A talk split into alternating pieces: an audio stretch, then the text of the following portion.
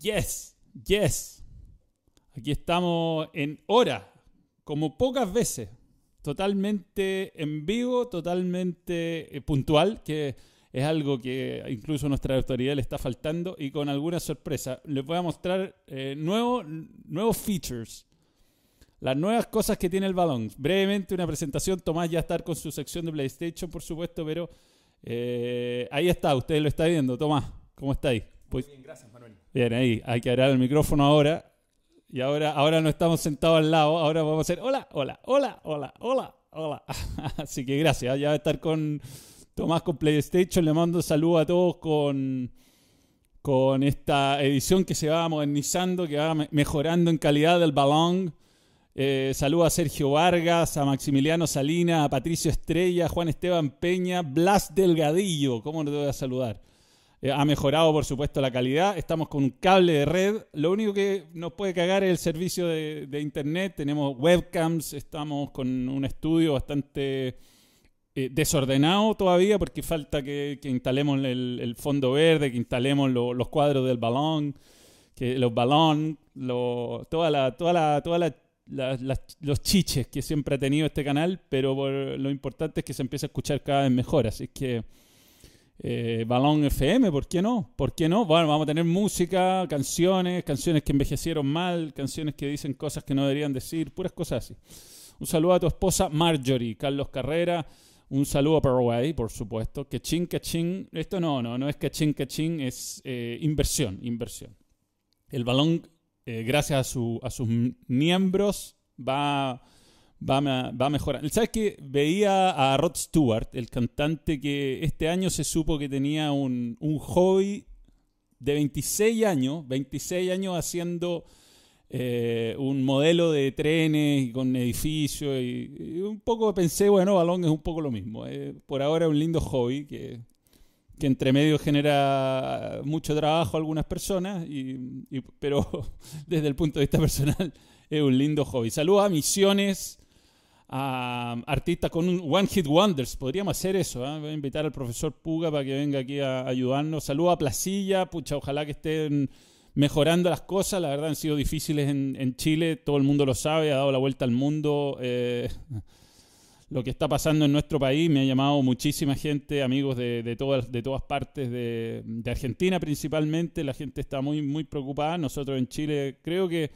después de un mes de esto estamos más esperanzados que, que van a salir cosas buenas. Yo por lo menos soy optimista que todo esto que pasó no, no sirvió para salir de un estado como medio de status quo, que estábamos medio dormidos así, eh, como zombies, y que no nos dábamos cuenta de nada de lo que pasaba alrededor y, seguíamos todos para adelante. Así que, eh, por supuesto que vienen etapas muy complicadas, no, no, no se va a salir de un día para otro esto, pero yo creo que es un... se están tomando buenas decisiones, la gente, los políticos eh, se, dieron cuenta que tenían que ponerse a trabajar entre ellos, juntos, empezar a ceder.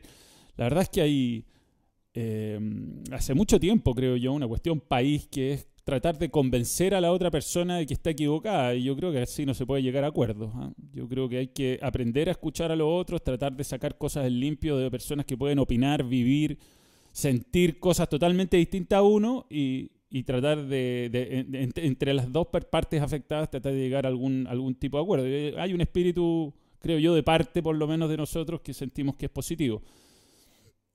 Hay gente que ha sacrificado muchas cosas.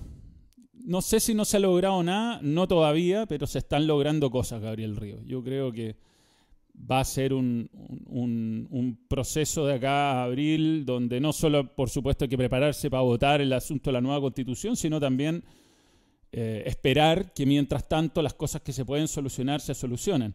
Eh, fíjate que, mm, eh, no sé, a mí no se me habría ocurrido nunca que cambiar la constitución podía ser tan importante, ¿no? ¿no? Era algo que yo sentía que no me afectaba, pero la verdad en estos días, informándome y leyendo y viendo la cantidad de leyes que se bloquean por ser anticonstitucionales, uno se da cuenta que en el fondo sí hay que cambiar la constitución. Y, mm, y, esto es lo último que voy a decir al respecto, porque quiero hablar de fútbol y de deporte. Em, yo siento que había una parte importante de Chile, a lo mejor yo no estaba incluido en esa, en esa parte de Chile, que no se sentía cómoda con la constitución por cómo se había gestado. No porque sea una mala constitución necesariamente, sino porque había mucha gente, que mucha, mucho importante porcentaje de chilenos que la sentían que no era legítima. Y creo que hay que escuchar a esa parte y, y pensar en una nueva, hecha totalmente democrática, en forma democrática, es es como que las, las leyes del juego tienen que estar escritas en un reglamento que estemos todos de acuerdo. Si el reglamento mm, hay una parte que sentimos que no beneficia a todos por igual o que es, injusto, es un reglamento que no sirve. Yo, lo, tomo desde el punto de vista futbolístico, ¿no?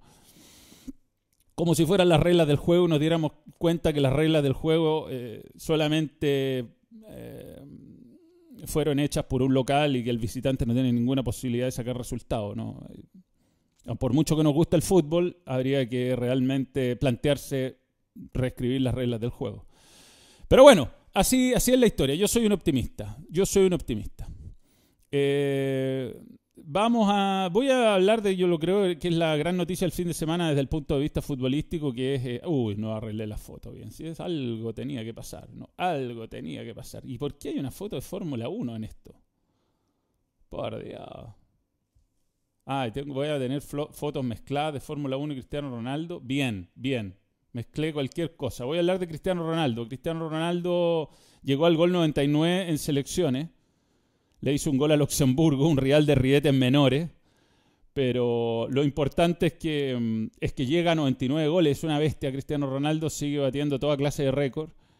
Y mm, y por mucho que muchos de sus goles sean, insisto, Armenia, ahí está la Fórmula 1 disfrutando los goles de Cristiano Ronaldo, eh, que sean a, selecciones como eh, Albania o Isla Faroe, eh, es, un, es, un, es una marca que realmente no va, que es muy difícil que sea superada alguna vez. Voy a mostrar, esa galería de fotos salió mal, ¿no? Pero mm, aquí están los máximos goleadores con el místico el mítico Ali Dayei de Irán, con todavía 109 goles, el más grande de la historia de los goleadores de selección por ahora. Cristiano Ronaldo ya pasó a Puskas, llegó a 99. Después hay una serie de, nombres, sobre todo de países que se enfrentan con rivales de, escasa monta. ¿no? Eh, Kamamoto habrá hecho muchos goles en partidos de Asia. Chitalu de Zambia y de Irak habrán también tenido un montón de partidos intrascendentes donde podría hacer de 3 4 goles. Después viene Pelé. Coxic. Era otra época igual, ¿eh? el, promedio de gol, eso es importante. Y aparece Messi ahí abajo con 69 goles en 136 partidos. Yo creo que Messi es alguien que no es uno de los récords que uno va a poder conseguir, ¿no? Por muy buen jugador que sea y por muchos goles que siga haciendo. Eh, yo lo que había visto también era los rivales que le ha hecho goles Cristiano, ¿no? Eh, a ver si no me equivoco esta vez. Ahí va.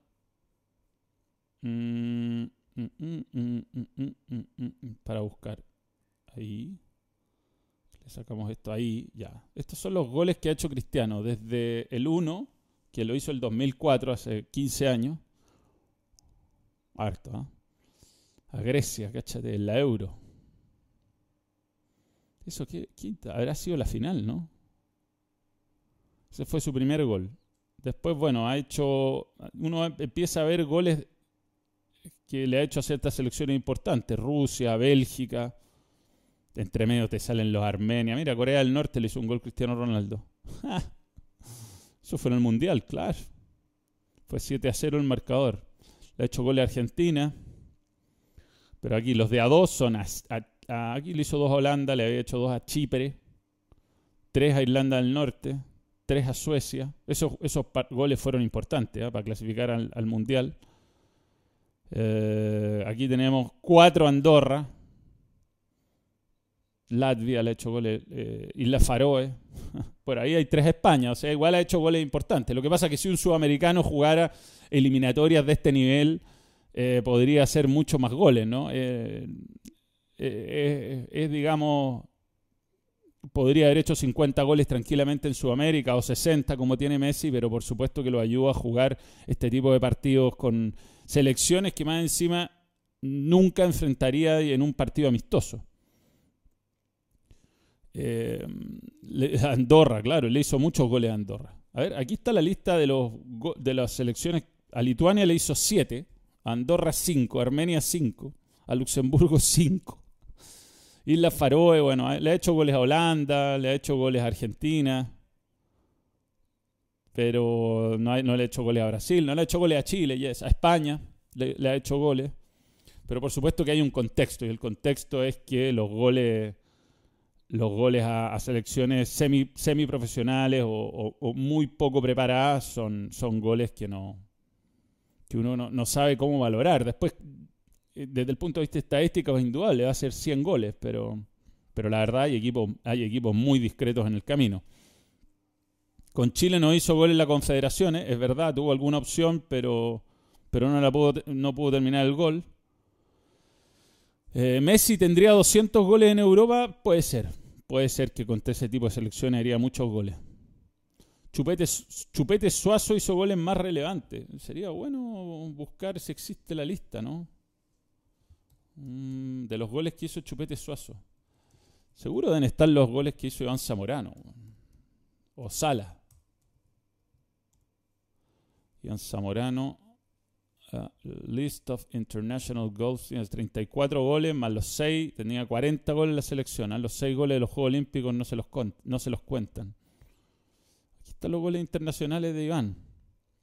Sus goles a Venezuela, eliminatorias, Copa América. Hizo varios goles en Copa América. A Ecuador en eh, las eliminatorias.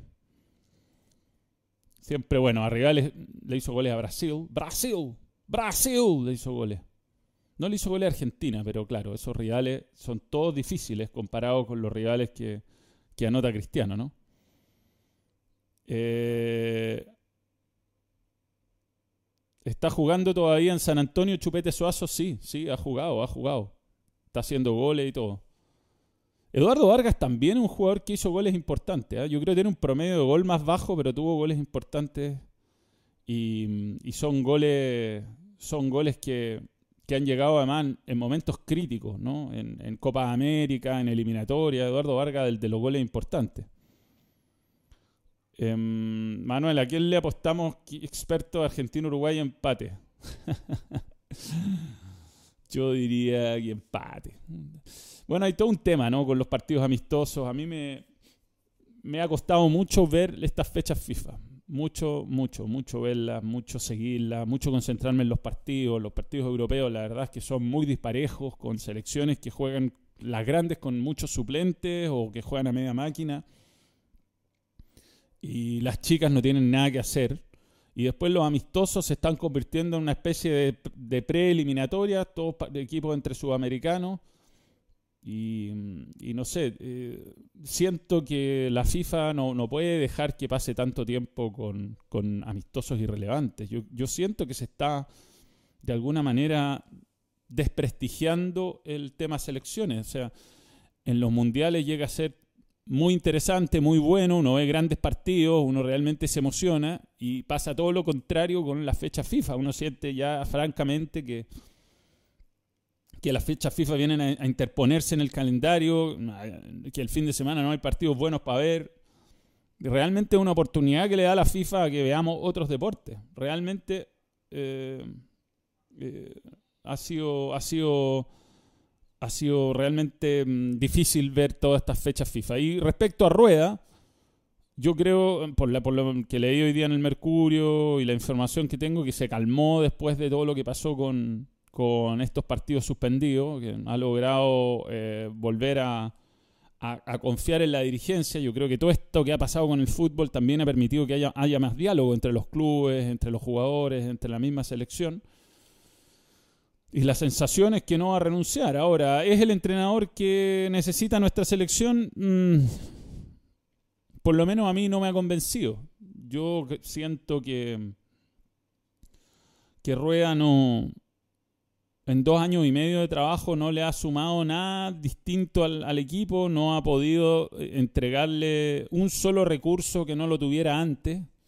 Y ninguno de los jugadores que ha aparecido en la selección creo que sea mérito de él. O sea, Maripán está jugando en Europa, cualquier entrenador lo habría usado, Paulo Díaz en River, cualquier entrenador lo habría usado. eh, ha sido incapaz de sumar nombres que, que no estaban en el radar de ninguno de nosotros o haber buscado alguna alternativa en jugadores de segunda línea, a lo mejor de nuestro campeonato, y que lleguen a la selección y tengan un, muy buen rendimiento. Yo creo que muchos entrenadores, o sea, perdón, eh, muchos periodistas esperábamos, muchos periodistas esperábamos que Rueda, con su recorrido y su calidad internacional probada, pudiera darle ese valor agregado que le faltaba al equipo no lo ha hecho. Y no lo ha hecho con muchas oportunidades. Ha jugado eh, un montón de partidos amistosos, muchos de ellos muy relevantes. Es verdad que las últimas fechas FIFA ha sido un desastre y había un error organizativo gigantesca, pero, gigantesco, pero se jugó con, con, rivales europeos de calidad, se jugó con selecciones sudamericanas que están en un buen momento como Perú. Eh, se me ocurren nombres importantes que enfrentaron a Chile, Suecia, Dinamarca, eh, Polonia en su momento, o sea, falta de, de, sparrings eh, relevante no ha habido. Lo que ha faltado es un entrenador que es México, México, un par de veces con México, y uno siente que es la calidad de los jugadores la que nos salva más que el valor agregado que le pueda dar Rueda. Y, y en este escenario, donde está difícil el fútbol y está difícil todo, uno no se imagina eh, tampoco un nombre que caiga de cajón como para reemplazarlo. Entonces, no sé, es un técnico que por lo menos en competencia en Copa América tuvo su mejor rendimiento y eso es lo que, es lo que uno descansa, ¿no? Que cuando empiece la eliminatoria eh, el equipo más o menos funcione. Eso es básicamente la ilusión que uno tiene, porque no hay nada en cuanto a rendimiento o en cuanto a resultados que uno lo haga realmente emocionarse. Em, el gringo Heinze o Goudet como opciones son buenos nombres, buenos entrenadores, pero temo que le pase lo mismo que le ha pasado a Rueda, que es falta de conocimiento, falta de, de, entendimiento de la idiosincrasia. O sea, yo creo que hay una parte importante de quien tiene éxito en Chile, de que se acomoda a Chile, sabe cómo son los chilenos, sabe qué cosas buenas, qué cosas malas. Y, digamos, traer un Holland, Ariel Holland, traer a, a Heinze, traer a Coudet, no garantizan grandes resultados eh, solo por su calidad como entrenadores. Yo lamentablemente creo que se perdieron dos años clave, eran dos años para aprovechar de buscar nombre. Y yo siempre he comparado esto que pasó con la selección como una oportunidad desperdiciada respecto a lo que hizo Bielsa post su primera etapa en la selección. Bielsa cuando asumió, eh, que fue a finales del 2007, en la segunda parte del 2007, jugó algunos partidos amistosos, jugó unos partidos de eliminatoria con un equipo nada que ver al que terminó jugando la eliminatoria. Perdió ese partido con Paraguay, que terminó haciendo ole el Estadio Nacional, con un equipo que terminó goleado por Paraguay en el Nacional, y de esos nombres muchos se fueron, no volvieron nunca más, y tuvo ocho meses Bielsa para buscar nombres y, hacer jugar a la selección eh, desde cero en el fondo, y trabajó muy bien, muy bien ese, ese grupo de jugadores muy jóvenes que nadie tenía en los planes. Porque hoy día hablar de Medel, de Fuensalida, de, no sé, de, un montón de nombres que llevó Bielsa, otros más discutidos, Estrada, Pedro Morales, o sea, eh, en ese momento parecía una locura ir a jugar a, Bolivia con un equipo de, muchos inexpertos. Estaba Carmona y Bosellur jugando en O'Higgins, jugó, eh, jugó Marco Estrada ese partido, jugó Pedro Morales de 10, dejó fuera a Vidal. Eh, se la jugó y, por funcionamiento y por trabajo colectivo ese equipo logró marcar diferencia. Entonces, ante la falta de grandes figuras, como que podría ser, en ese momento eran solamente potenciales grandes figuras, pero no eran los monstruos que terminaron siendo, el trabajo del entrenador marcó diferencia. Y esta vez yo siento que, que no marcó diferencia, que no ha podido hacerlo en dos años. Y eso es lo que... ahora sí, ¿lo han apoyado los clubes? No lo han apoyado tanto los clubes, eso es verdad pero podría haber hecho algo más. Yo creo que hay un montón de jugadores, eh, Max y C, que, eh, que están en los clubes y que simplemente necesitan la oportunidad de mostrar su calidad a nivel internacional. Lo que pasa es que si no hay roce internacional, si los equipos no juegan afuera, si, si no, no, no estamos constantemente compitiendo, es muy difícil eh, dar un nombre que realmente eh, no sea más que teoría. Habría que verlo. Y ojalá que a la Católica le vaya muy bien en la Copa Libertadores. Parece estar armando un equipo que puede ser competitivo ahí. Se cortó, ¿no es cierto? toda la racha que traía. Pero habrá que ver, por ejemplo, Rebolledo. ¿Podrá dar el salto de calidad? ¿Podrá convertirse en un lateral derecho competente? Tiene que jugar afuera. ¿Tiene algunas cosas que mejorar? Tiene, sobre todo a nivel defensivo. Ivo Asai, no sé. Ivo Asai es un nombre que ha hecho algo increíble con Palestino, pero la selección es distinta. Hay que manejar egos, hay que manejar nombres que son jodidos. Ivo Asai tiene su, tiene su personalidad. Cryptomage. Bueno, otra cosa que quería comentar es, lamentablemente las fotos están todas mezcladas, pero eh, de verdad lo pasé muy bien viendo la Fórmula 1, el horario notable, fue a las 2 de la tarde, vino mi viejo, eh, mis hermanos no estaban tan, uno estaba de viaje, el otro tenía un, pituto, estaba trabajando en el sur, entonces no estábamos todos y pudimos sentarnos a ver la carrera, cagados de calor, pero sentarnos ver la carrera como en los viejos tiempos. Yo solía ver la Fórmula 1 en Canal 11 con mi papá muy chico y en la época de oro, ¿no? Senna, Prost, todo eso, los Williams, Nigel Mansell, eh, eh, eh, toda esa época. Y este fin de semana tuve la oportunidad de, poder almorzar, de, ver la carrera, y estuvo, fue una carrera increíble, increíble, notable. Verstappen está loco, un, un, piloto que no me cae duda que va a ser gran protagonista. Bueno, Leclerc chocó con Vettel en una de las yo además siempre digo, ojalá choquen todos los de adelante para que el Ferrari hagan uno o dos. Esta vez los dos Ferrari chocaron eh, cerrando una temporada que prometía mucho y que termina siendo muy decepcionante. McLaren vuelve después de cinco años a estar en el podio porque finalmente a Hamilton lo sancionaron por, eh, por el, adelantamiento al, tailandés. Y, mm, y Albon tuvo su, su segundo lugar, que fue notable porque lo habían bajado de, Red Bull a Toro Rosso, lo habían degradado en el fondo y tuvo su pequeña eh, revancha.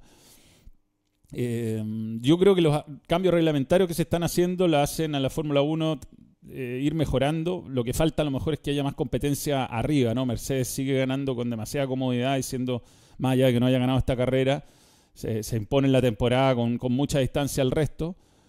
Y, mm, eh, pero los cambios reglamentarios que, permiten más adelantamiento y que sean carreras más emocionantes realmente la han, hecho la Fórmula 1 un, entretenimiento muy, muy bueno. Vi la, vi la, la clasificación el, sábado donde me di cuenta que estaban muchos de mis amigos allá. Soy amigo de todos los que transmiten para Fox, tengo grandes amigos detrás de, de pantalla, también soy muy amigo de Fousa. Eh, me tocó estar en algunos Dakar con ellos y, pensé, bueno, no hay fútbol, que era la linda oportunidad de pegarse el pique y haber estado ahí, Pero bueno, me dormí, me dormí como un, verde, un, huevas, don huevas.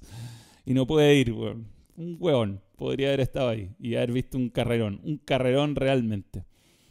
Deberían volver por idea a cargar combustible. Eh, Sergio Vargas. Lo que pasa con la carga de combustible es que lo dejaron de hacer por razones de seguridad. Tuvieron muchos accidentes que fueron peligrosos y decidieron cortarlo ahí. José Ignacio Viedma me menciona a Pablo Quintanilla. Yo ya hablé de Pablo Quintanilla. Eh, no sé, yo creo que no hay que agarrarlas con, la, con los que cometieron errores comunicacionales que no tengan que ver con las decisiones gubernamentales importantes, ¿no? Por supuesto que se equivocó y yo creo que va a tener que pagar el precio, pero yo creo que se ha exagerado mucho con, algunas reacciones a, ciertos actores de la sociedad que simplemente cometieron un error. Eh, la Fórmula 1 es más fome que el Coto Sierra, no estoy de acuerdo, no estoy de acuerdo. A mí me gusta, hay gente que podrá no gustarle, bueno. Muy bien Heriberto Moya, que ahora es balón de plata, de plata. Luego lo de Ferrari tremendo. Lo de Ferrari tremendo. Eh, y Williams, Williams es un ex equipo. Es, un ex equipo. Buenamente te conocí hoy en la toma de exámenes. Un gusto conocerte, compadre. Ah, JP, ahí está, buena onda. Sí, ahí me tenía que ir a sacar un examen por razones bancarias. Estoy postulando a, un crédito hipotecario y me hacen sacarme sangre, compadre, para ver si soy una, locura. Pero bueno, ¿qué vamos a hacer? Ah, el béisbol, no sé, yo, creo que todos los deportes en realidad tienen, todos los deportes masivos que, que llevan miles de personas y que repletan los estadios, aunque a uno no le parezcan atractivos, es cosa de verlo, es cosa de, entretener, de, meterse, es cosa de, de realmente informarse y uno puede llegar a, encontrarlo entretenido, incluso el béisbol. Eh, Vettel ya fue. Sí, aparte que no, mal, mal, mal, porque con su compañero de equipo que lo está superando claramente, ya teniendo derechamente, eh, actitudes de cabrón, cabronaje. No te pueden pedir eso. Me piden eso, ¿qué va a hacer? Para si, tengo enfermedades eh, graves, venéreas. Eh, qué horror hizo Vettel y Hamilton. Manejaron como amateur. Sí, yo creo una. Eh, Hamilton ya más mal le jugó la ansiedad de tratar de ganar la carrera eh, sin mucho que perder. Quizás si hubiera tenido algo que perder no, no, habría hecho esas maniobras. Y, mm. ¿Cómo se llama? Y Hamilton. Perdón, y Vettel nada, ¿no? incomprensible lo que hizo. Incomprensible unos yogurines sin duda. Si pudiera elegir entre ser futbolista o corredor de Fórmula 1, ¿cuál eliges? The Freak. No, habría sido, no habría podido ser corredor de Fórmula 1, no tengo...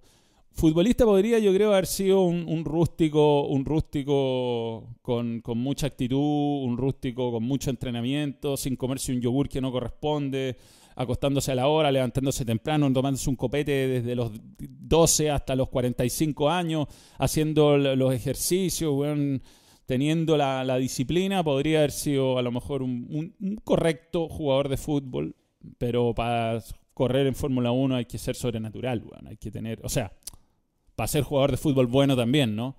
Pero en la Fórmula 1 hay 20 lugares disponibles y todos esos weones están locos, de la, están enfermos de la cabeza y son son nada, ven, ven la vida en otra dimensión, realmente, ven la vida en otra dimensión. Después de ver mis videos en Kia, eh, te tengo fe en Fórmula 1. Yo podría hacer algo más tipo GTA, algo, algo, algo un poco más, más desordenado, ¿no? ¿no? Yo creo que me desconcentraría, hay que estar las 20 vueltas muy, las 70, 60 vueltas muy concentrado. ¿En qué equipo me gustaría estar jugando fútbol? No, en cualquiera. Me habría gustado jugar en cualquier equipo, la verdad. Si Eliseo pudo, todos podemos.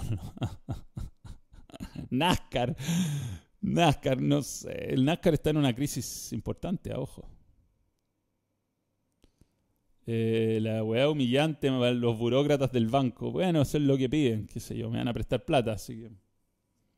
Tampoco tengo, sí, lo encuentro medio raro, pero por otro lado, eh, no tengo aval, entonces. O no he buscado. Supongo que es por eso. Es para ver si no me voy a morir. la WWE no la he visto, no, no. Equipo favorito de Argentina. Es una buena. Em, es una buena pregunta. Cuando vivía en Chile, antes de vivir en Argentina, era, se suponía hincha de Racing. Y fui muchas veces a ver a Racing. Y fui al cilindro y, la verdad es una linda experiencia.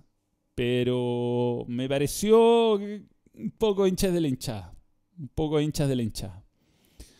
Y lo que me pasó en Argentina fue que mm, tenía un amigo mm, cuyo papá era dirigente de River, pero dirigente eh, no es igual que acá, ¿no? River es como un gobierno, eh, eh, un club social, es dirigente de, del, sector fútbol, pero es, la verdad es que no, acá no, no funciona así, tiene un, como tienen un trabajo muy político, eh, se preocupaban, por ejemplo, hacer la cena anual de River. Ellos hacían la cena anual de River, donde se premiaban algunos jugadores. Y bueno, son siempre cosas muy relacionadas con el trabajo del club, de, la parte social del club. El club es como un club de barrio, hay hasta un colegio. Entonces, bueno, me, fui como eh, interiorizando el trabajo social que tenía River y de todo lo que se mm, significaba no solamente para el país, sino también para el barrio.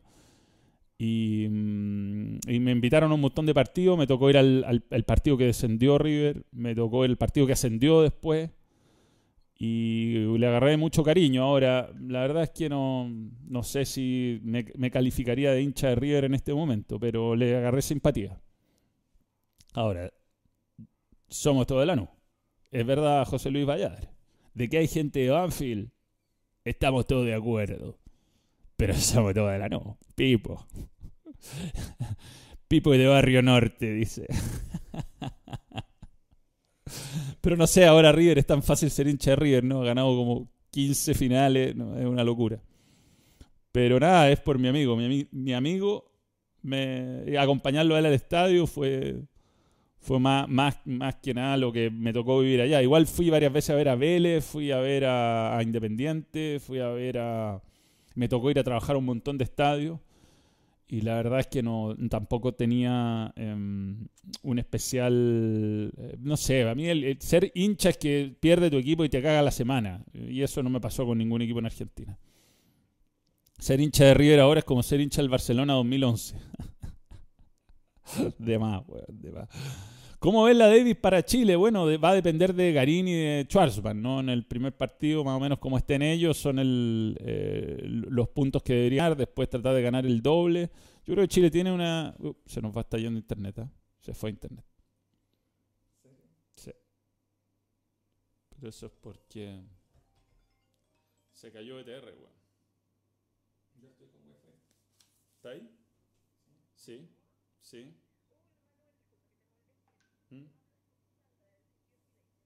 Sí, perdón, estoy, estoy al aire. ¿Te puedo llamar después? Sí, hablemos pues, hablemos pues. Y ahí está. Sí, ahí, ahí estamos con cable red. La verdad es que un cable de red de 20 metros que trajo Tomás y bueno, se empiezan a caer. Igual lo, es el servicio, es el servicio. El servicio es tremendo. Bueno, señores, yo siempre los voy a invitar a apoyar este canal que quiere ir mejorando su calidad y es muy importante que, que nos apoyen y se puedan hacer miembros. ¿Cómo? Unirse. En la versión desktop eh, te unes ahí. Es una modesta cifra que permite que eh, el mono Tomás mande sus posteos fuerte pero al balón, que los vídeos se hagan seguidos. Y esta semana deberíamos tener estreno. Lo que pasó fue que el vídeo de los video games, ya les conté, lamentablemente no le robaron el, el computador a Mario, que es uno de los realizadores que tiene el balón y nada, perdimos todo el trabajo hecho ahí, así que una pena. Eh, en su casa no había internet, estuvo cortada a raíz de todos los incidentes en Chile y, y bueno, yendo a, a mandarlo a un cibercafé, bueno, el, le robaron el, computador, así que por eso estamos atrasados. Pero bueno, el, punto es, si nos hacemos miembros, podemos apoyar y todo aquí. Eh, bien, el nuevo estadio de deporte de Iquique, bueno, excelente, pues, excelente, excelente. Ojalá se pueda usar para el partido con Colo Colo y mm, ojalá Iquique pueda salvarse eh, y tener ese estadio en primera división. Yo sin duda creo que a Iquique le, y a cualquier equipo que no juegue en su estadio todos los partidos le afecta y le termina perjudicando en la, en la campaña. Em, ahí está Benjamín Silva. se supone que lo podría conocer porque yo estaba designado para comentar el partido Colo Colo con Iquique, que se iba a jugar en Arica a raíz de la COP25, pero eso, eso ya no, ya no salió. ¿Cómo hago los vídeos? No, no, no. No los edito yo mismo. No los edito yo mismo. Yo simplemente grabo. Eh, ahora estamos, de hecho, en la construcción de un, de un estudio de rilletes menores, pero un estudio para poder grabar eh, más vídeos. Tengo una tela verde, la instalamos, le ponemos unas luces que compré en el home center. Usábamos un teléfono celular, ahora compramos una, una, camarita que podemos usar para grabar. y, y, así grabamos. Y después lo mando por WeTransfer y los muchachos van editando y vamos haciendo y sacando los clips así. Pero es todo muy remoto, todo muy remoto. Eh, He, editado algunos yo, eso sí. Le meto mano y después David los corrige. Por ejemplo, el, video en, la final de Champions, el que hice en, en, España, se lo edité casi entero yo. Hice la música, casi, casi todo. Soy, sé, sé. En mi época de corresponsal en Fox editaba mis propios vídeos. Lo que pasa es que acá tengo que después ir a la radio, agricultura, a emitir mis conceptos y después tengo que ir a, a Machaza, a, a CDF, a hacer todos somos técnicos, entonces está complicado. Está complicado.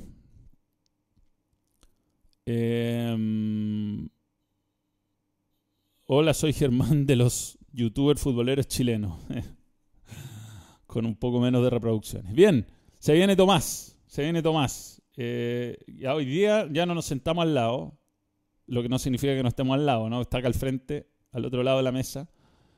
Yo creo que vamos a tratar de asistir. Ahí está, ahí está Tomás, ahí lo están viendo. Ahora le abro el micrófono. Hola, hola, ¿cómo están? Así Bien. Ahora podemos trabajar cada uno frente a un computador y eh, es simpático esto del nuevo estudio del balón.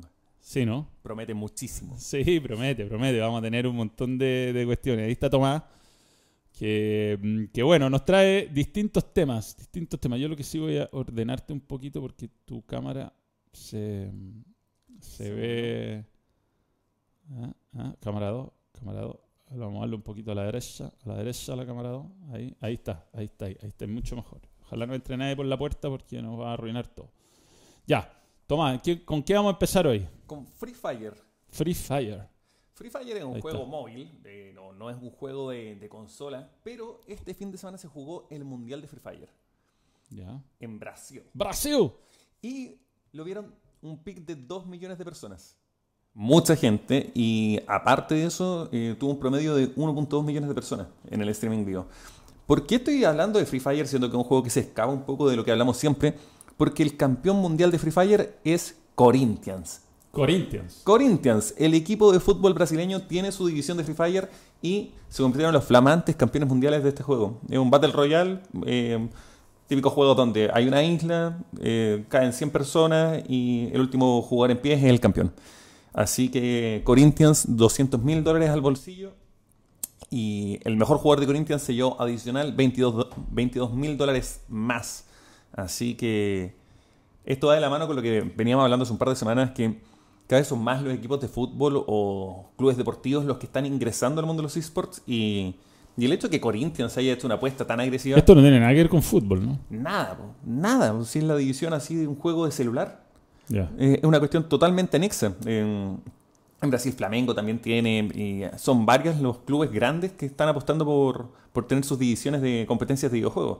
Pero ya el hecho de que Corinthians sea el nuevo campeón mundial de Free Fire eh, no es menor, porque es un juego muy, muy popular. Acá en Chile eh, tiene bastante arraigo y porque es un juego muy democrático. Te, corre en casi cualquier teléfono. Entonces, eso hace de que sea bastante popular y mucha gente lo juegue. Así que bien por Free Fire. Aquí hay un super chat de. A ver ahí. Yo no sé por qué. Ahí. Super chat de. Eh, tenéis que hablar más al micrófono, dice. Ya.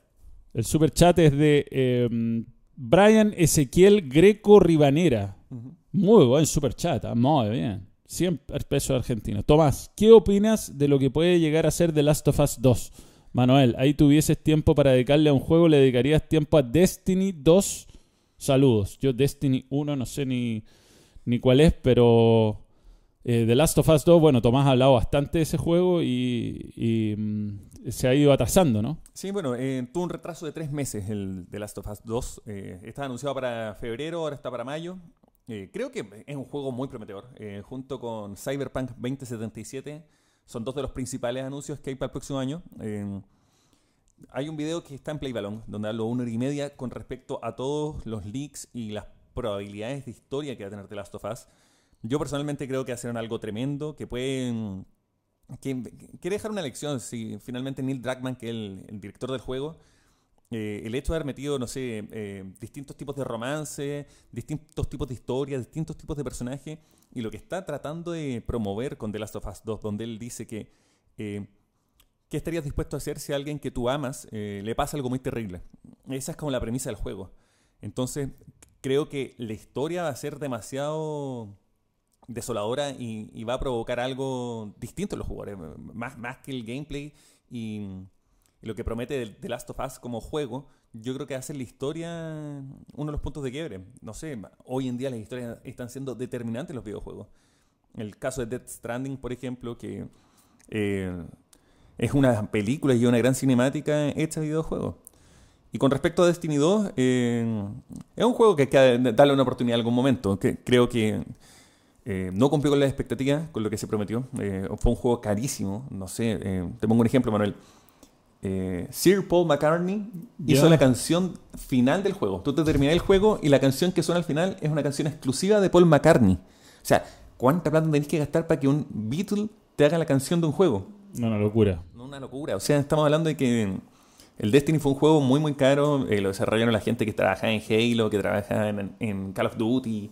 Fue un juego muy prometedor y que se suponía que iba a durar 10, 15 años. Así que creo que el The Last of Us 2, eh, respondiendo a tu pregunta, es uno de los juegos, es que no el juego más esperado el próximo año y, puede ser un, juego que puede cambiar mucho la historia. Bien, em, a ver, el canal de Tomás es Play Ballon. Eh, Play Ballon, lo estoy escribiendo en el chat en este momento. Play Ballon. Lo podemos mostrar, Play Ballon, además. Eh, antes le voy a dar la bienvenida a Darth Gamer TM, nuevo miembro. Eh, Garth, Gamer TM, nuevo miembro. Gracias por creer en el Ballon. Muy, muy, muy bien. Acá estoy entrando a Play Ballon. ¿ah? Eh, mm, YouTube. Bien, bien, bien. Tengo tan grande. Acá, Play Ballon. Acá está el... Balo... Oye, pero por Dios, los guantes de boxeo. No, estoy con guantes de boxeo, definitivamente. Ahí está, Play Balón. Y este es el... Ah, mira, ya tenemos casi 6.000 suscriptores. ¿ah? Ahí estoy yo, no está Tomás, pero por ejemplo en los vídeos de Play Balón te puedes encontrar con... Eh, mm, Play Balón, ahí está. 4 horas 28, hace unos vídeos Tomás. Ahí va. Ahí está Tomás haciendo el vivo de Play Balón. Miren, ahí va. Oye, a ti te salen como la, las cosas de la gente como muy muy bonitas. ¿Cómo lo hacía eso? Ya, eh, te, cambio el, overlay, o sea, el, el display del chat te lo voy cambiando y, te muestro, porque tiene varias configuraciones en las cuales tú puedes jugar, colores, tipografía, mm. formato, entonces si ya no, te gusta el que estés usando tú para, para los No, es que yo uso el que me he predeterminado por Windows, la verdad, no. No, claro, yo puse ese para mononarlo un poco, para que sea un poco más de color, pero el...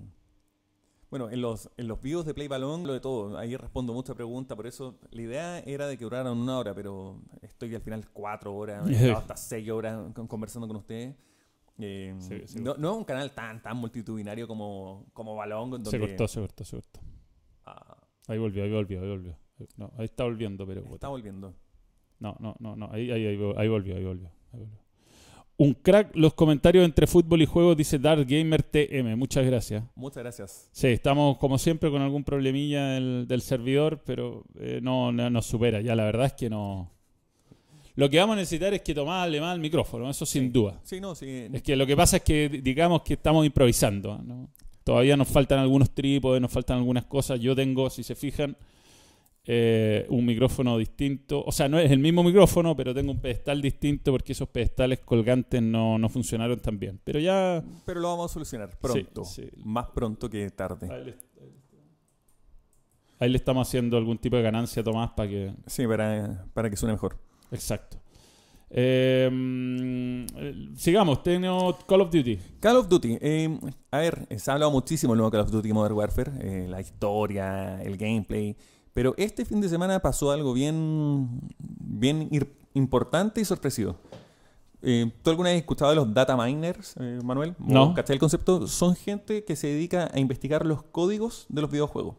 Y van, van analizando como línea por línea de código a ver si encuentran algún dato que les pueda despertar algo y empiezan a analizar ese, ese punto, ¿cachai? Entonces, no sé, así han descubierto personajes secretos en videojuegos, han descubierto código y distintas cosas.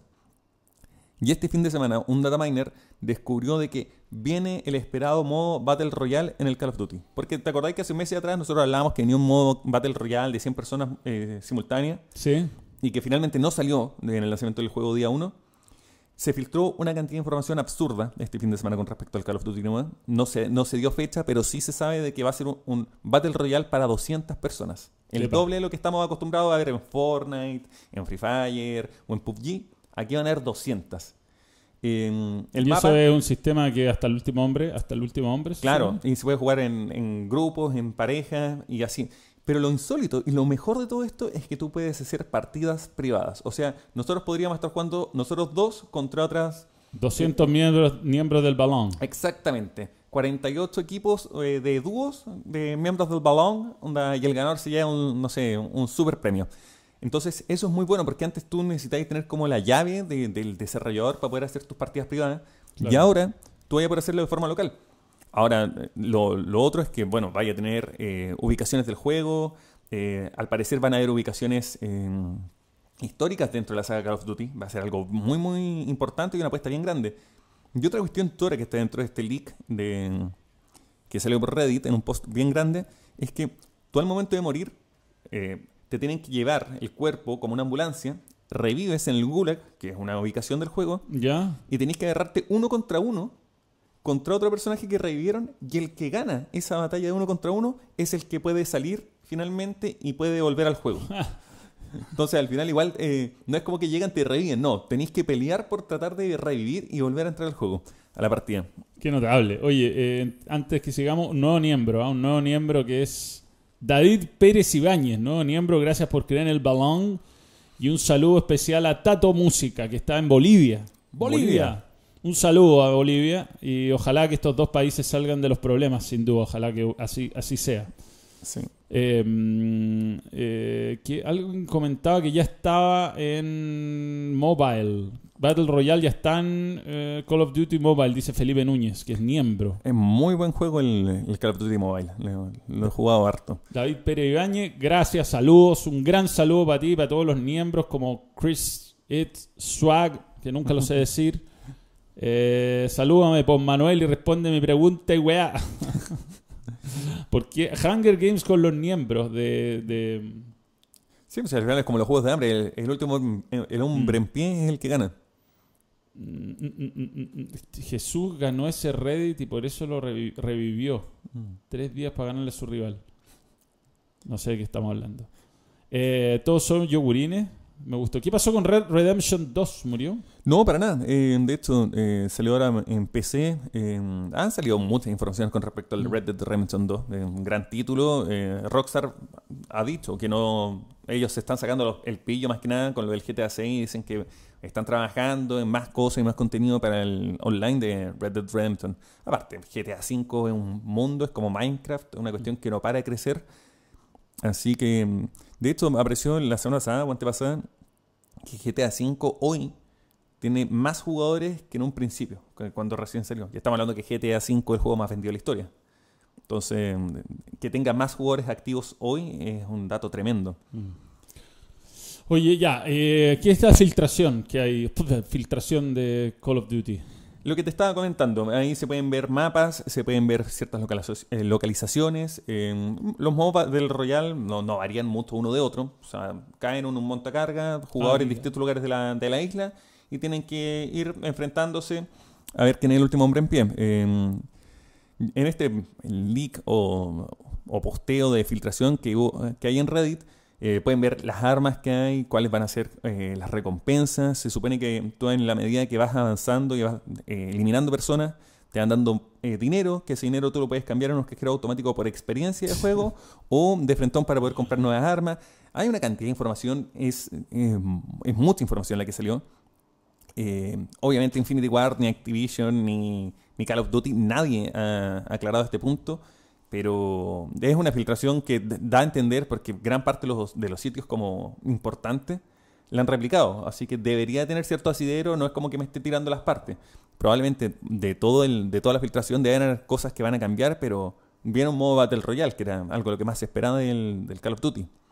Así que yo creo que es un gran anuncio que hayan 200 jugadores y aparte que el Call of Duty, que es un juego, es la saga de videojuegos más vendida de la historia, de partida. Wow.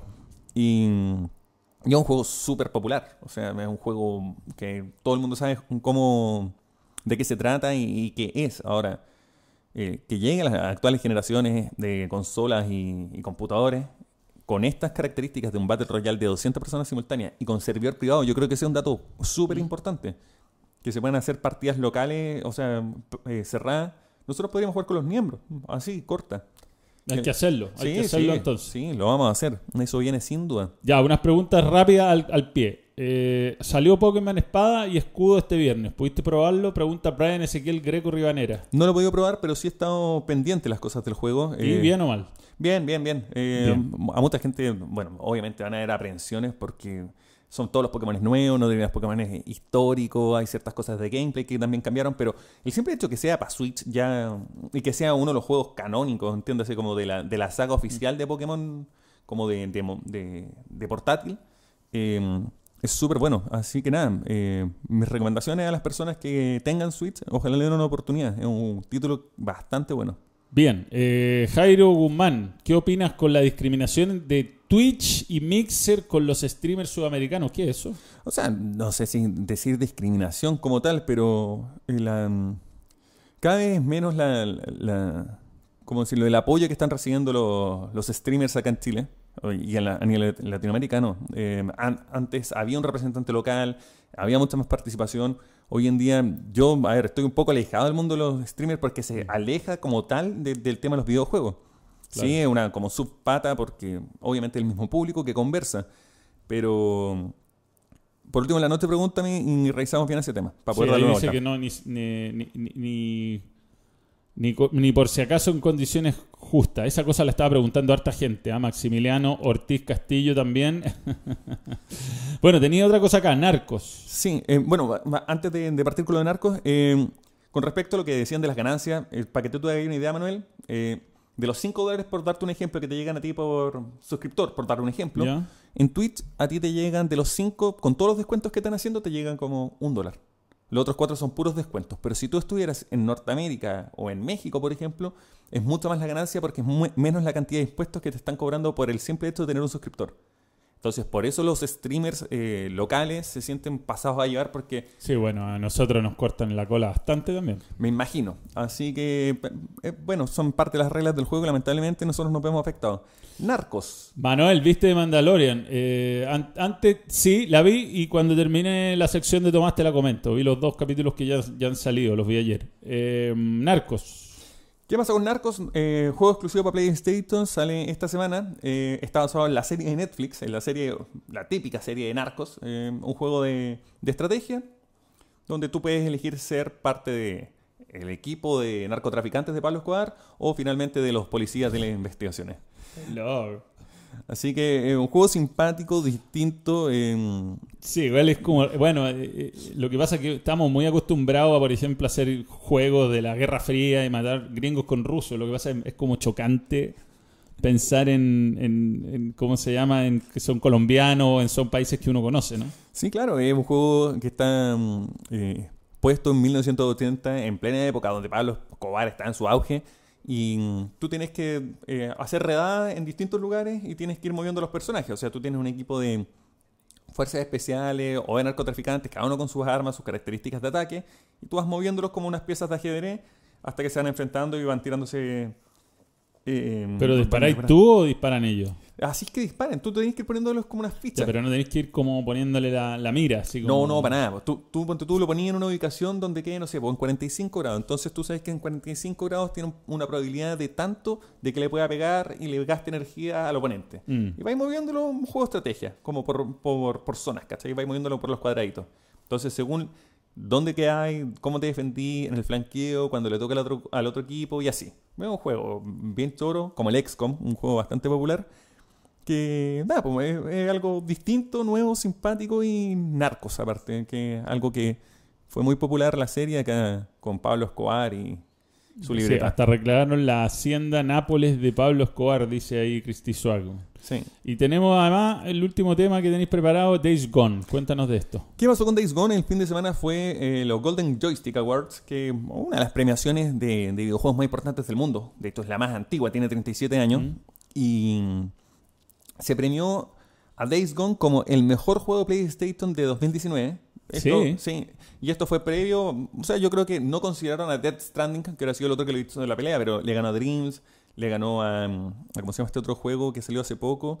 Que mm, tenía una brocha. Bueno, no me acuerdo el nombre, pero salió elegido el mejor juego de PlayStation 2019. Y aparte de eso, Days Gone ganó como mejor historia. Como mejor storytelling. Es buena la historia. Un poco larga. Yo la adelanté en bastantes partes, la verdad. Sí, de, de hecho, uno de los directores del juego eh, declaró eh, en las entrevistas previas a, esta premiación que el equipo estaba trabajando. Ya en vista de que es el juego más vendido de PlayStation como IP exclusiva este año. Le ganó a Death Stranding, ya, ya ganó. O sea, es el juego más vendido de como IP nueva. Y Days Gone, eh, el equipo ya está trabajando en algo. No quisieron adelantar si es el Days Gone 2, que probablemente podría salir para PlayStation 5, pero sí están contratando más personal para poder ponerse a trabajar en un nuevo proyecto. Y ellos mismos declararon que la, la historia de Days Gone da para mucho más y sí da para una continuación, sin lugar a dudas. Yo, la- una de las escenas más entretenidas, de los más buenas que he jugado en mi vida en un juego es la escapada, o sea, tratar de destruir la horda de zombies del, del de los graneros de la, Eh, eh, de la, de la, de la granja esa que hay, de unos depósitos de, no sé, no De- sé cómo hecho, calificarlo. eh, el pero 2016, entretenido, ima- difícil. imagínate. El 2016 se mostró ese, ese teaser de, de esa granja arrancando la horda y fue tremendo. O sea, el- en la E E3 2016, cuando recién se anuncia Days Gone y se convirtió en los juegos más esperados por ese mismo teaser. Y fue justamente la escena donde tú dices, del granero, donde está la orden, la horda de, de zombies Esa, que te persiguen. Y bueno, Days Gone también, la historia de, de, de Deacon, de Deacon St. John, eh, por más raro que sea el nombre y por más chistoso que pueda sonar, eh, es una muy buena historia. Así que Days Gone sigue posicionándose como uno de los mejores lanzamientos de este año y ya Golden Joystick lo premió como el mejor juego de PlayStation de 2019. Oye, The Force Unleashed, Eh, a ver, el el, 2, ¿es el 2? no, el juego que salió ahora, el de Star Wars The Fallen Order, que, Ah, The Fallen Order. que salió el día viernes. eh, juego de, desarrollado por, por, por EA, o sea, el publisher es EA, Electronic Arts. Y la gracia es que el, el director del juego es Stig Asmussen, que es el, direc- el ex director de Santa Monica Studios, de Ya. God of War. Entonces, estamos hablando de que el, direc- el ex director de God of War fue la persona que desarrolló este juego. O sea, que, que preparó del, el gameplay y todo. A mucha gente le gustó muchísimo el Fallen Order. eh, es un juego que hay que jugar. eh, tiene mucho de Dark Souls, tiene mucho de, de God of War. Y la historia aparte la, escribió, el guion, eh, la misma persona que hizo el guion de Fallout y del, del Divinity Original Sin, que son dos juegos premiados con una historia muy robusta y muy buena. Eh, yo una vez leí de que eh, la historia, o sea, de que el desarrollo original de este juego estaba pensado para hacer un juego eh, de cualquier cosa, pero EA vio tanto potencial en el gameplay y en lo que prometía que finalmente le pidieron a, a este estudio, no me acuerdo el, el nombre, que lo metiera y lo vinculara finalmente con, con el mundo de Star Wars. Así que eh, el tema de este juego de Star Wars, del Fallen Order, es que es canónico, Manuel. O sea, si a ti te gustan las películas de Star Wars, probablemente vas a encontrar personajes que van a aparecer dentro de las películas. Entonces, este personaje, Cal, que es el, el, el protagonista, podría aparecer, no sé, en algún plano de la película, o puede aparecer teniendo una participación, o puede ser que te lo encontrés en algún lugar dentro del, de- del, Del universo. del universo Star Wars. Esto no es como que ocurra en un universo paralelo, esto es parte de las películas. Entonces, el fan duro de Star Wars está muy, muy, muy interesado a ver si encuentra un easter egg, si encuentra algo que le pueda dar pistas con respecto a lo que viene ya en la próxima película, que no, que no queda nada tampoco para eso. Buena, buena. Bueno, eh, Tomás, ¿a qué hora estar hoy día en el, en el video de Play Balón? Eh, lo ideal es a las 10. Eh, A las espero 10 de la que no, no pase nada y no tenga ningún incidente. Espero. Sí, ahí va a, opre- va a opinar de todos los otros juegos que está pidiendo la gente como Judgment. ¿Lo jugaste? ¿Judgment? Judgment. ¿Jugaste el Judgment? No, no, lo he jugado. No. No, no puede hacerlas todas. Eh, a- yo a propósito voy a... ¿Sabéis que he visto hartas cosas este fin de semana? Como no hay nada que hacer. eh, vi Mandalorian. ¿Por qué sale ruido acá? Mandalorian. Vi Mandalorian, me la, la verdad es que lo vi en... Lo vi pirateado totalmente. Me lo busqué como en Twitter, un link. O sea, se me abrieron 100 millones de pestañas. Eh, la verdad no, no, no, no, me atrevo ni a poner el link porque yo creo que yo me comí varios, varios eh, virus por el solo hecho de verlo. Dicen que en Popcorn Time está. Sí, está. Este, o sea, ponte tú en Cuevana no estaba, Mm. en los lugares típicos en Mira de Todo no estaba. Esos sitios no sé cuáles son, pero existen. Yo nunca lo uso. ¿ah? Yo en todo caso me gusta pagar por los servicios. Yo pago HBO, pago Amazon y pago Netflix. Son mis tres servicios que pago por, por Claro. película. Pero lamentablemente Disney Plus todavía no llega a la región. Sí, sí, no ha llegado. Lo traté de bajar, lo traté de comprar con VPN, no pude, no pude, ya chao, lo vi, ya la, la cantidad de spoilers que estaba viendo me, me mataban. Me pareció muy buena, muy buena. Muy onda Star Wars, como que no, no, no parece forzado, no parece un intento descabellado de meter eh, efectos especiales y cuestiones que, que- que- no importan. Tienen buenas tienen buenas secuencias de acción, por lo menos las dos escenas que he visto, los dos capítulos que, que han salido hasta ahora. Y sobre todo tiene mucha cercanía con el universo Star Wars que el que uno está más enamorado, que es el de las tres originales, ¿no? Después eh, habrá que ver de cómo, cómo evoluciona. Yo estoy desesperado por ver la aparición de Bill Burr, que hace un, un- un personaje secundario. eh, y vale la pena, realmente vale la pena. Está muy buena la serie, está bien actuada, tiene, por supuesto, em, eh, mucha referencia al- a, las, primeras películas y bueno, ahí hay un, mono que alguna, no, no- quiero decir ningún spoiler, pero yo esa foto me imagino que la han visto, la que sale como un baby Yoda, no sabemos bien qué es, no sabemos de qué se trata. Eh, están muy bien logrados los personajes, bien, me gustó, es algo que me ilusiona respecto a lo que viene, porque la verdad es que The Last Jedi es de las cosas más decepcionantes que me ha tocado ver en mi vida. De verdad es de las películas más malas creo que he visto en, en cuanto a expectativas de toda mi vida. No, no. Eh, Cada vez que la, la- vuelvo a ver, cada vez que vuelvo a tener algún tipo de información al respecto y como que le doy una segunda vuelta o tercera o cuarta o quinta vuelta a las cosas, la odio más. Te juro que no... Yo encuentro que es difícil salir de esa. Es difícil. Te contradeciste demasiado. Y no sé cómo lo van a hacer. Y por primera vez no estoy entusiasmado para nada con episodio 9. Para nada. Ah, o sea, eh. como que no, no, no me preocupaba de la preventa. Es probable que no vaya a verla el día del estreno. Porque no, no se cagaron en todo. Tiraron a, a Leia volada por los aires. En el, en, en el, en el espacio había había gravedad, ¿no? cualquier cosa. ¿no? La- traslado, hay, cientos, cientos de, de- Derrotaron a Luke, lo derrotaron, le sacaron la ilusión y nos sacaron la ilusión a todos. Pero. Pero bueno. Vamos a ver, a lo mejor lo. Mandalorian y episodio 9 salva, aunque ya hay unos caballos cargando por encima de un. De un, ¿cómo se llama? De un Star Destroyer y eso no sé si me gusta, pero bueno, en fin. Eh, bien. Adivina quién nunca más va a aparecer en este canal. Eh, mm, The Last Jedi o The Internet, no, The Last Jedi. Han Solo más que mala fue intrascendente, bueno, yo te diría. ¿Personaje favorito del universo Star Wars, Manuel? Personaje favorito, yo creo que siempre fue Han Solo y Han Solo. Sí, sí, sí, sí, sí, sin duda. ¿El tuyo? El mío. Dependiendo de la época, yo creo. Yo no sé, era chico cuando. Las primeras Star Wars no son contemporáneas mías, pero Darth Maul, siendo que era el enemigo, yo quedé loco cuando lo vi en la amenaza fantasma.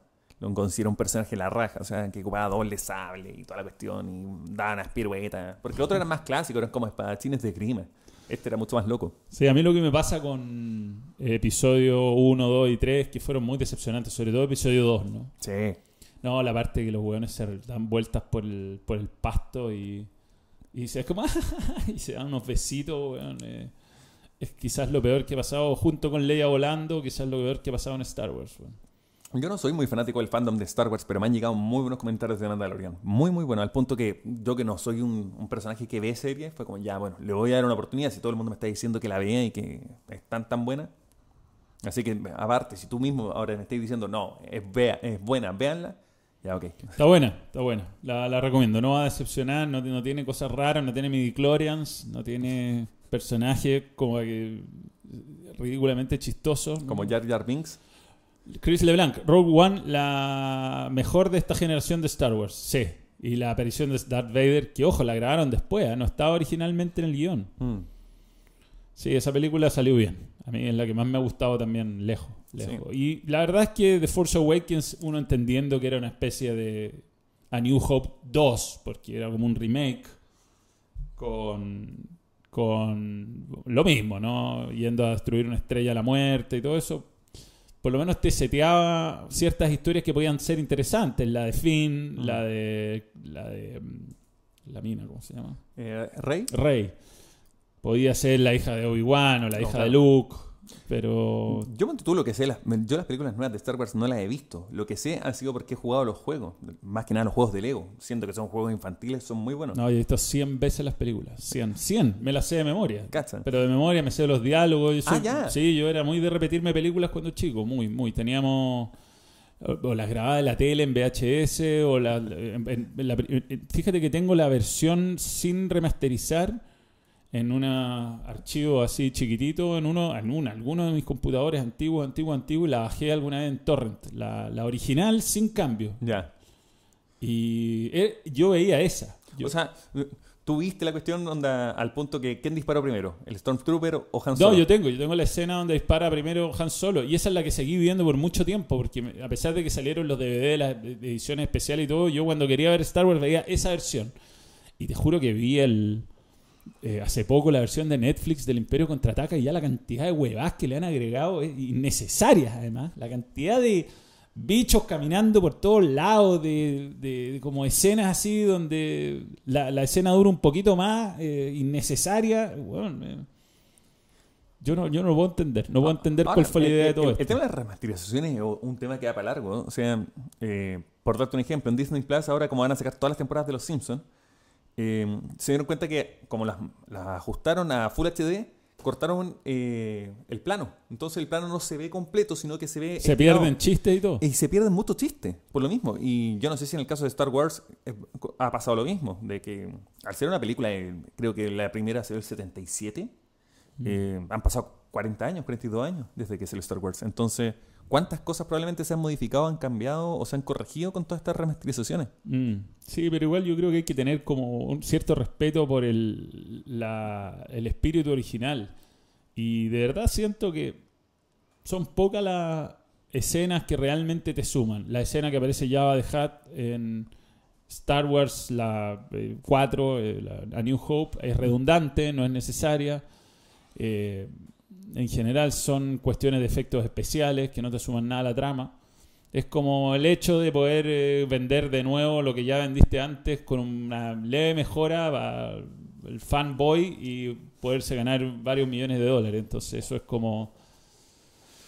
Es como que no, no nunca me terminó de cerrar. Yo sigo siendo un romántico de, de las primeras películas y de, y de los grandes momentos. pues, el, el- el- el- entrenamiento con Obi-Wan cuando van arriba de la, de la, del Millennium Falcon, y te están jugando como ese ajedrez, Han Solo se, se burla de, de la fuerza.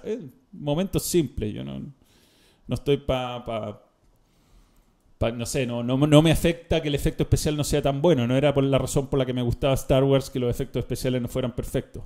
Pero bueno, así es la, así es la vida. Los Simpsons ya perdieron su gracia. Bueno, hace mucho tiempo como que se... a- a- Pero si aparecía en Los Simpsons, pasáis a ser parte de la historia. Mm, Es verdad.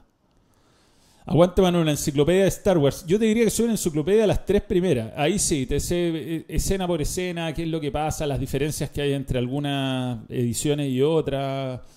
Eh, quizás en el Imperio Contraataca la inclusión del monstruo puede ser, que no salía en la primera versión, puede haber sido algo que te suma. Quizás. Pero, pero no, la, la, la episodio 1 la vi muchas veces, la fui a ver cinco veces al cine. Cinco. Y me Al quería cine. convencer que cinco al cine. Y me quería convencer que era buena. Y me, me di cuenta que era mala. La 2 me la conseguí pirata una vez. La vi antes que saliera estrenada. Me decepcionó. La fui a ver igual como 3, 4 veces al cine. No sé cómo. Y ya la 3 no la vi una vez. La he visto una vez en mi vida. Episodio 3 la he visto una vez en mi vida. Fui al, al cine la- el día del estreno y dije, no, no, basta, basta. No, no quiero más de esto. Salía un mono que tenía como seis brazos, general que era vivo y peleaba, pero ya, un show de efectos especiales. Parecía realmente esos juegos de, de baile que tenéis que pisar el, el pad, weón. ¿Cómo se llama Sí. eso? No, esos son como el Pan o el Dance Eso, Revolution. eso, eso, weón. parecía eso, no Star Wars. Y después me volví a ilusionar con episodio 7, me pareció aceptable, más que aceptable, Rogue One y todo eso, Mm. pero Last Jedi me, me volvió a... Te, te reencantó Sí. con la saga. me desencantó para siempre. Ah, Last- te desencantó. Sí, La- Last Jedi. Que se vayan todos. Pero bueno. em, Bojack Horseman. Eh, bueno, he estado... eh, ¿qué- qué- qué- hay un montón de cosas para hablar de series. weón, ¿no? Avatar es la película más taquillera. La pasó Avengers, creo. Sí. Sí. Obi-Wan Anakin. ¿Qué opinan, Manuel? Hay un video muy bueno que lo voy a poner acá encima y ustedes lo pueden ver después con, sobre todo si hablan inglés, que yo lo voy a recomendar, que ridiculiza muy bien esa pelea, que es... em, eh, a- no, este, este canal lo recomiendo, Oral Nuts. Hacen unas cosas muy choras con Star Wars y con otras películas. Y hay un vídeo que lo recomiendo que es como si fuera una transmisión televisiva. Déjame ver si lo encuentro, bueno. Es extraordinario. Freddy vs. Jason, fictional, fictional fight commentary, ese. Eh, pe, se llama. No sé dónde está. Acá está. Obi-Wan contra Anakin. Este. La, eh, como si fuera UFC, pero eh, bueno, es extraordinario. Eh, ahí deja muy expuesto los errores que hay en la coreografía y todo. En fin, bueno, señores, así, oye, una hora diez, güey, nos la alargamos muchísimo. Eh, mm, uno imberbes de las Jedi. uno- Rick and Morty, weón, extraordinario. Mi capítulo favorito de Rick and Morty, lejos, es el que está de Fart. Fart. ¿Se podrá poner esa música o no? No sé si puedo poner música. Yo creo que no. No, ¿para qué te hay que exponer al, al strike por copyright? Pero. Hasta 20 segundos puedes poner. Goodbye Moonman. Ese capítulo. Hay muchos capítulos buenos, pero. Siempre hemos querido hacer algo con Goodbye Moonman. Este. Esta weá, pero es que no se escucha. Pero bueno, en fin, el que lo ha visto ese Fart. Fart es el, para mí es notable. Es notable esa weá. Bien, señores. eh, mm, Eh, así es como Manuel se olvida, pero es que Christy Swag ha hecho un montón de preguntas, no sé a cuál, a cuál te refería exactamente. Todo un ñoño en tema de Star Wars, aguante los juegos de Lego. El que más me gustó de los juegos de Lego históricamente, Indiana Jones. Indiana Jones, muy buen juego. Sí, gran juego. El de las multidimensiones es muy bueno, sí. El de la televisión multidimensional, místico. Bueno, he visto los capítulos como seis veces cada uno, yo creo. Entre Star Wars y Rick and Morty. Chernobyl, la vi, la vi. ¿Tuviste Chernobyl, Tomás? No, eh, de hecho, lo más cercano que estuve a Chernobyl fue porque una vez, hace un par de meses, conocí a una chica y me estaba hablando de la serie y me dijo, y vela. Y dije, ya, acá, la voy a ver para tener tema con la mina. Pero la mina nunca más me contestó el teléfono, así No. que eh, me decepcionó y no tuve ningún, in- ningún incentivo adicional a ver la Ah, serie. Es una serie, es una serie bien hecha, bien hecha. ¿Sí? Sí, sí. ¿Sí? No, no es para grandes momentos, digamos, anímicos, porque es media dark, pero Pero bueno, dicen que también hay unos documentales que uno puede ver de Chernobyl y todo como complementarios, que la serie igual tiene sus ripios, pero yo le iba a ver. Si al al final va a tener un tema con esta chica, pero lamentablemente, como no me pescó más, dije, ya, ¿para qué va a ver una serie como va a hacerme lindo? No más. Así que por eso no la vi. Bien, tenemos nuevo vídeo para esta semana. ¿Sí? Voy a hacer un glimpse en la cámara de la portada. Ahí está. Ah, mira, ¿eh? Bu- buen tema. Sí, no es la portada final, pero, pero viene, pero viene. Peñarol va. Eh, la pregunta es de la publicación exclusiva de miembros. La, eh, mm, eh, publicación exclusiva de miembro. Ah, me está diciendo volver a la publicación exclusiva de miembro y por tanto eh, llegar a tu pregunta, Christy Swag. Pero como eres miembro lo voy a hacer. Mm, comunidad. Para lo que sepan los que no son miembros, eh, yo publico a veces, no todas las semanas, a veces publicaciones para que los miembros... eh, Mr. McLovin, claro, esta estaba atenta de revisión. A ver la de Christy Swag, ¿dónde está? Es que no sé, a ver. Ya vamos a llegar, ¿ah? ya voy a llegar a la pregunta de Christy Swag. Esto lo estoy haciendo solamente por el miembro Christy Swag. Manuel, ¿puedes contar la anécdota más bizarra que te haya pasado en algún estadio? ¿Esa? Es que tendría que pensar.